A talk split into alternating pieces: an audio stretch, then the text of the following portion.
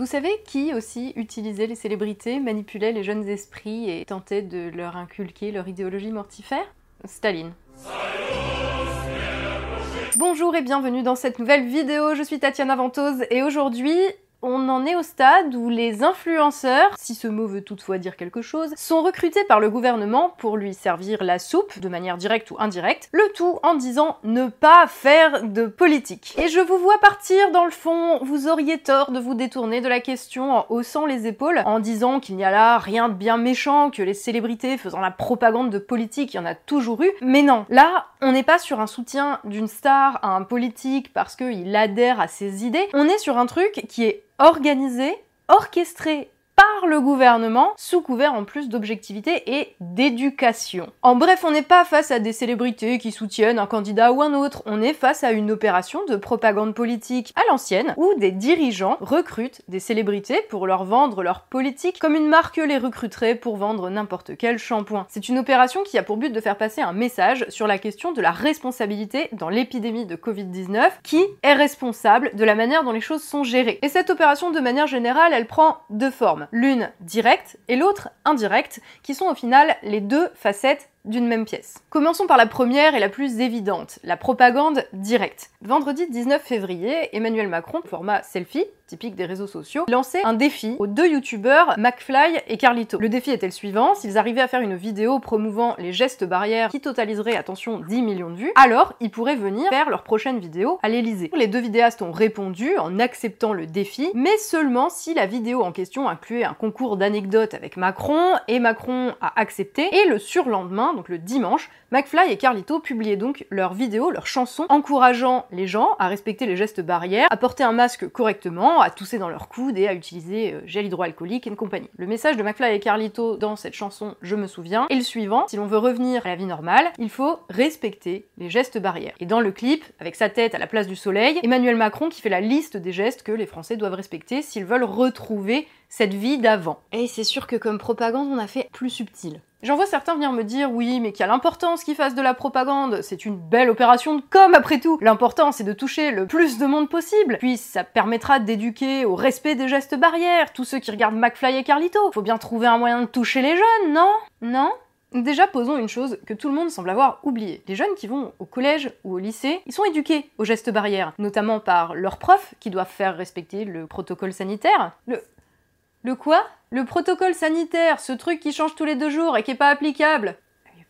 Et aussi par leurs parents qui n'ont pas envie qu'ils ramènent euh, un virus à la noix à la maison, concrètement. Ensuite, c'est bien beau de vouloir toucher les jeunes. La question, c'est pour leur dire quoi en fait? Quel est le message que tu fais passer? Non, parce que à ce compte-là, les jeunesses hitlériennes, ça touchait aussi les jeunes, tu vois. Arrête tout de suite avant que la chaîne saute. La question qui a l'air de préoccuper tout le monde ici, c'est est-ce que c'est une bonne opération de com ou pas, en ne prenant en compte que l'audience. Mais en vrai, si tu touches une audience, même très large, si c'est pour leur raconter n'importe quoi, bah c'est peut-être pas la peine non plus. Et en l'occurrence, le message de fond dans la vidéo de McFly et Carlito, il est un peu douteux. La chanson est bien sympathique, mais ils nous disent dedans que si on veut retrouver la vie d'avant, il faut appliquer les gestes barrières. Sous-entendu, si on l'a pas encore retrouvé, eh bien c'est parce que les gens, et surtout les jeunes à qui on s'adresse ici, ne le font pas.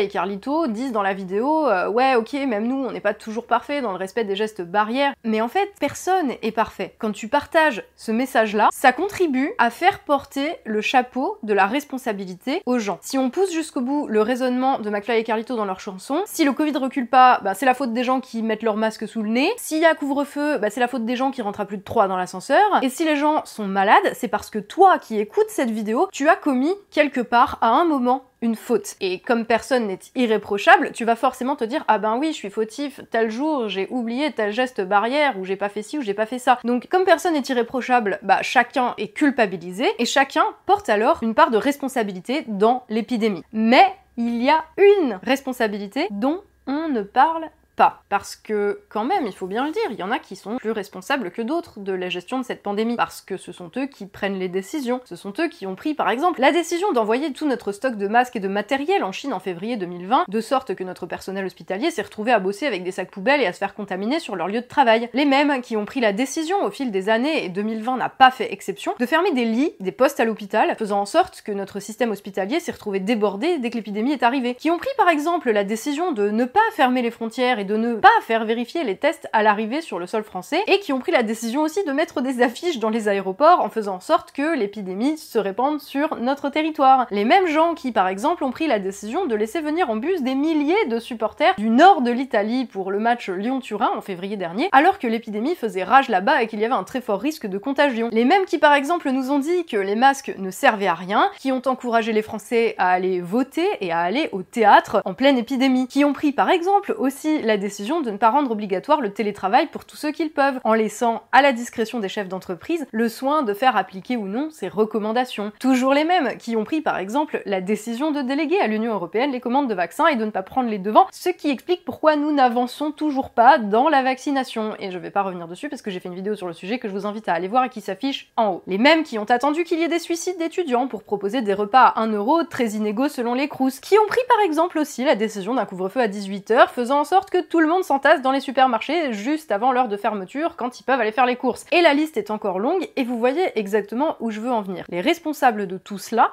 ce ne sont ni toi ni moi. Ce ne sont même pas McFly et Carlito, même si avec leur chanson ils contribuent un petit peu à le faire oublier. Les responsables de tout ça, c'est le gouvernement. Et c'est pas simplement une histoire de oui, mais il faut sensibiliser aux gestes barrières, euh, machin. Ça, fait un an qu'on y est sensibilisé aux gestes barrières. Et je dis pas que ça fait de mal de le rappeler, je dis juste que on le sait en fait. Ça fait un an que les jeunes qui sont visés a priori avec la chanson de McFly et Carlito, ça fait euh, plus de 8 mois qu'ils sont entassés dans des classes avec des protocoles sanitaires absolument impossibles à et de la distanciation sociale impossible. Ça fait un an que tout le monde, qu'on fait tous tout ce qu'on nous dit de faire et qu'on s'efforce de le faire au mieux en plus avec ce sens des responsabilités qui fait que euh, bah on essaye de protéger les autres du mieux qu'on peut mais à un moment on peut pas non plus faire tout. D'aucuns diraient d'ailleurs que aujourd'hui, ceux qui devraient prendre leurs responsabilités, c'est ceux qui ne la prennent pas depuis un an en gérant l'épidémie euh, correctement, c'est-à-dire le gouvernement. Mais que voulez-vous quand on parle de Jean-Michel euh, masque sous le nez? Eh ben on zappe, tu vois, on zappe qui n'a pas géré le stock de masques et euh, on ne peut pas parler de tout en même temps. Et si le clip de McFly et Carlito part sans doute d'une bonne intention de leur part, en réalité, eh bien, il fait passer, à la demande de Macron, un message aux Français qui est juste horrible. C'est le message que le Covid continue d'être là à cause de nous. Parce que, euh, un coup, on a oublié de remonter notre masque sur le nez, ou parce que on a zappé le gel hydroalcoolique une fois à l'entrée du magasin, parce que, euh, à force de se les laver tout le temps, en fait, on avait des crevasses plein les mains. McFly et Carlito, malgré, encore une fois, des bonnes intentions que je vais même pas remettre en doute, contribuent sans le vouloir à dédouaner Macron, à dédouaner le gouvernement de leur responsabilité, à détourner l'attention de la mauvaise gestion de la crise et en plus à culpabiliser les Français. Faisant le relais de cette communication gouvernementale culpabilisante, au final, ils font passer un message nuisible qui va contribuer à accentuer encore le mal-être des Français. Parce que quand ta santé mentale est déjà mise à mal par un couvre-feu, une épidémie dont on voit pas le bout, des consignes qui changent tous les deux jours, t'entendre dire que s'il y a couvre-feu, épidémie et consignes qui changent tous les deux jours, bah c'est ta faute, c'est le pire que tu puisses entendre. C'est la pire des choses à faire en fait. Tu te rends compte que en pleine pandémie, dont les conséquences euh, pas seulement sanitaires mais économiques et psychologiques touchent absolument tout le monde, on t'envoie en plus des messages toxiques et culpabilisants par le biais des gens que tu apprécies regarder sur YouTube, tu vois. C'est pas possible de faire ça aux gens en fait. C'est pas possible de leur dire tu vois la situation qui te rend malade depuis un an, et eh ben si ça continue, c'est de ta faute. Et malgré le fait qu'ils disent que ce n'est pas le cas, qu'ils font pas de politique, je suis désolée, McFly et Carlito là font passer un message qui est politique. Ils touchent à la question de qui est responsable en fait de la manière dont notre pays est dirigé. Alors c'est pas une question de combien de jeunes ils ont touché. La question c'est que leur message il est nuisible, il est toxique, il fait porter sur les individus la responsabilité de, choses qui se gèrent au niveau politique et donc au niveau du gouvernement. Et en faisant la promo de ce message, bah, McFly et Carlito se font les relais d'un discours politique qui est toxique pour tous les Français. Je me doute bien qu'ils se sont pas posé la question comme ça, mais de fait, quand on fait quelque chose à la demande de l'Élysée, ça s'appelle de la propagande. Et la propagande, c'est le message de fond. Et eux disent que ce truc n'a absolument rien de politique. Bah posez-vous la question, si c'était Marine Le Pen qui était présidente, est-ce qu'ils auraient fait la même chose? Donc, nous, Français, on n'a pas bien fait notre boulot de freiner l'épidémie, et donc c'est pour ça que le gouvernement a dû engager McFly et Carlito pour nous expliquer les gestes barrières. Et le pendant de euh, vous faites tout mal, vous les gueux, c'est quand même, nous, le gouvernement, on est des génies et des sauveurs. Et comme on n'a pas bien compris que le gouvernement il fait tout bien, bah en plus, le gouvernement ils sont obligés de faire des lives avec des influenceurs pour nous expliquer à quel point leur politique est super. Quand même, on pourrait faire un effort pour se rendre compte à quel point ils sont géniaux. Hein. Alors, comme on est particulièrement bouché et qu'on persiste à penser que les gens au gouvernement sont des incapables, depuis quelques semaines, le gouvernement a lancé une offensive. Via son porte-parole, Gabriel Attal, il enchaîne les opérations de com auprès d'influenceurs du net, de Emma Gatotas qui a fait un live avec lui pour parler des vaccins, ce qui n'empêche pas qu'on n'a toujours pas de vaccin et que la campagne de vaccination n'avance pas, hein, mais bon, euh, ça fait gagner du temps. Jusqu'à Swan et Neo, donc respectivement 16 ans et 9 ans. En passant par Thibaut InShape qui, il y a deux ans, avait déjà collaboré avec le gouvernement et touché 20 000 euros du contribuable, donc nous, pour nous vendre le service civique de Macron, et en passant entre autres aussi par Enjoy Phoenix qui en est déjà quand même à sa troisième collaboration sur le seul thème de la crise sanitaire avec Gabriel Attal. Et alors, là où la chanson de McFly et Carlito avait vocation à communiquer aux Français leur culpabilité dans l'épidémie, les différents lives de Attal avec ses autres influenceurs a vocation à communiquer sur l'action du gouvernement et à faire connaître aux auprès d'un public plus jeune, et même très jeune pour Swan et Neo, ce que fait le gouvernement pour lutter contre le virus. Et encore là, à chaque fois qu'il s'agit de traiter ce sujet, tout le monde analyse la chose en termes d'audience. Mais encore une fois, la question, c'est pas combien de personnes ça va toucher, c'est quel message ça fait passer à toutes ces personnes qui sont touchées. Alors, les lives, pour voir ce qu'il disait, je me les suis quand même farci. Non, assume quand même que t'as pas regardé celui de Swan et Neo en entier. Et effectivement, je suis pas allée au bout, j'ai pas pu. Ce genre de pratique, ça m'est véritablement, viscéralement insupportable.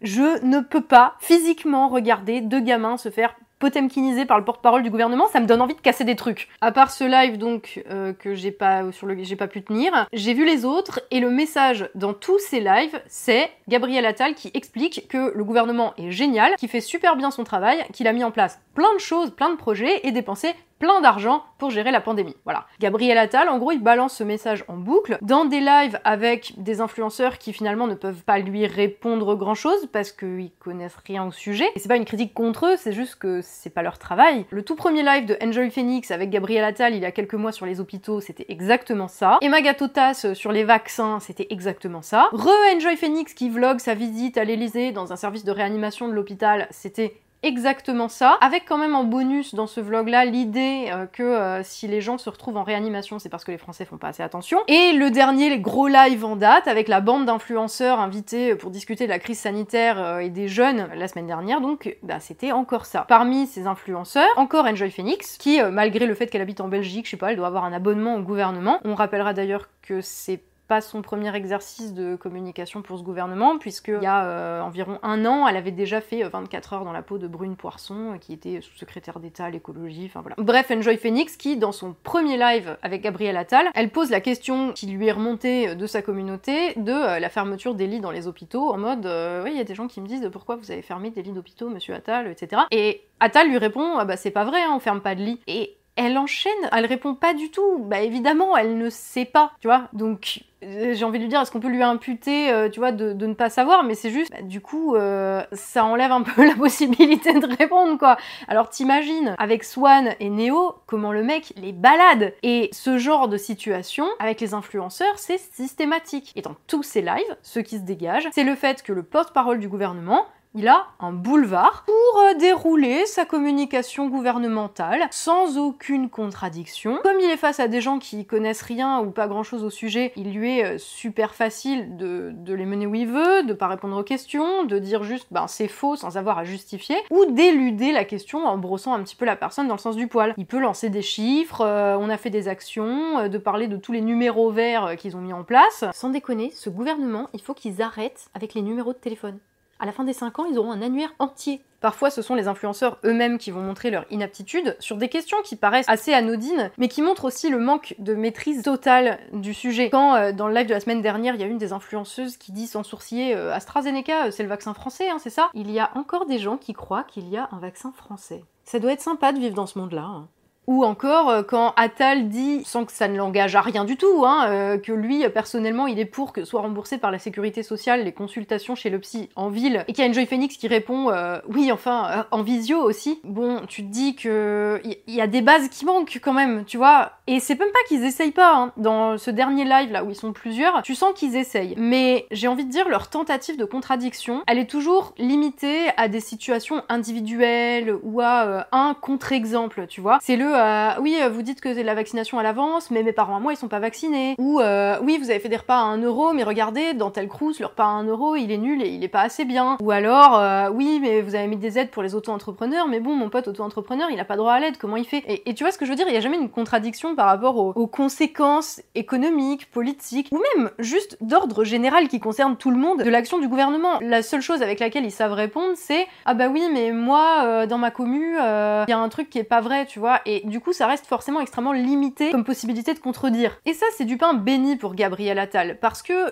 en tant que porte-parole du gouvernement, lui, il a juste à dire « Oh bah j'étais pas au courant, hein, donnez-moi le contact et je vais faire remonter ». Au lieu d'être dans son rôle de gars qui représente la France, il se place limite en médiateur, c'est super bizarre. On lui parle genre des images des étudiants qui font la queue devant les banques alimentaires, et tout ce qu'il dit c'est euh, Bah oui, hein, comme vous, moi ça me révolte ». Comme si le mec c'était pas le gars qui prend les décisions. Et ça, tu vois, les influenceurs ne le mettent jamais face à l'action du gouvernement vis-à-vis de la France, même s'ils essayent. Et c'est juste parce qu'ils n'ont pas euh, le bagage, ils n'ont pas la vision politique des choses. Après, certains en sont assez conscients quand même de ces limites-là. À la fin du dernier live, Enjoy Phoenix demande à ce que la prochaine fois il invite un journaliste étudiant et euh, ça montre bien qu'elle se sent pas vraiment compétente pour donner la réplique. Il y, a, une sorte de malaise, tu vois. Mais du coup, t'as envie de lui dire qu'est-ce qu'elle fait là?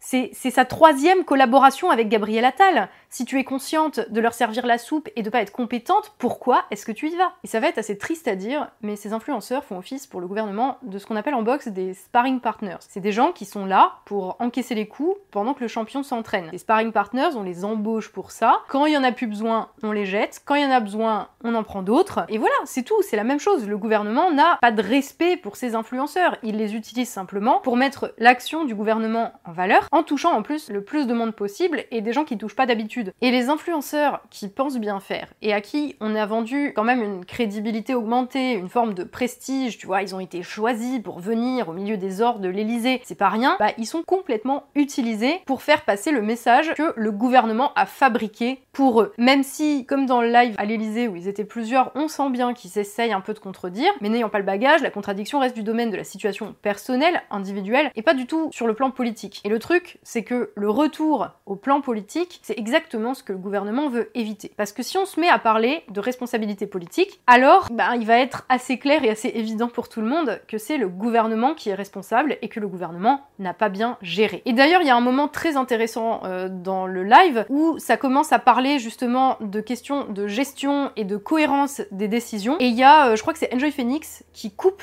et qui dit euh, non mais est-ce qu'on pourrait parler des jeunes parce que je voudrais faire remonter les questions de ma communauté. Et je trouve que ça traduit bien en fait la raison pour laquelle le gouvernement a invité ces jeunes là tu vois. S'ils se placent sur le plan politique toute la communication gouvernementale va s'écrouler et leur responsabilité deviendra évidente et connue de tous. Donc pour Attal il faut à tout prix éviter ça et marquer que lui et les influenceurs sont sur un pied d'égalité avec la même charge de responsabilité. Et Attal établit une espèce de rapport un peu euh, un peu malsain et un peu trouble là-dedans. C'est que t'as à la fois le gouvernement qui fait la leçon, qui explique aux influenceurs la vie, qui leur dit comment ça marche, qu'il faut que tout le monde continue de faire des efforts. En même temps, il va les mettre un peu sur un piédestal en leur disant vous, les influenceurs, vous avez la responsabilité de faire passer un message. Ce truc d'ailleurs a été bien intégré par Enjoy Phoenix, puisque à la fin, elle va le dire que son rôle c'est d'éduquer sa communauté. Meuf, tu, tu vends des produits de beauté quand même et en plus de ça, toujours en même temps, Gabriel Attal va se mettre au même niveau qu'eux dans le but de diluer sa responsabilité et celle du gouvernement dans un euh, espèce de micmac de on est tous au même niveau. Et ça, il va le faire passer de manière qui va paraître anodine mais qui est en fait extrêmement parlant. C'est que tous ces gens sur le plateau, ils se tutoient. Les influenceurs tutoient le porte-parole du gouvernement et l'appellent Gabriel. Et c'est pas pour rien. Pour euh, des influenceurs peut-être qui ne se préoccupent pas trop de politique en temps normal, ça peut juste paraître euh, quelque chose de cool et relax qui peut permettre de, poser un environnement détendu. Mais politiquement, ça veut dire quelque chose. En politique, quand tu tutoies quelqu'un, ça montre une connivence. Ça montre que tu es d'accord avec eux. Et le but de ce tutoiement, c'est de casser la distance entre le gouvernement et les influenceurs, et donc entre le gouvernement et le public de ces influenceurs. Et en cassant la distance, tu instaures euh, une relation de complicité, d'amitié, et donc l'idée selon laquelle le gouvernement est un petit peu euh, un ami et au même niveau que tes potes et tes proches et tes influenceurs préférés avec qui tu te sens un peu en intimité. D'ailleurs, Attal passe son temps à se mettre au même niveau qu'eux, en disant euh, oui, moi aussi j'en ai marre de cette situation, on espère que ça va bientôt finir. Il, il arrête pas, mais, mais gros, c'est toi qui as les commandes. Et là où les influenceurs se font balader, c'est que grâce à cette proximité qui a été établie entre eux et le porte-parole du gouvernement, et donc entre eux et le gouvernement, ils en oublient que c'est le gouvernement qui est aux commandes, qui prend les décisions. Attal,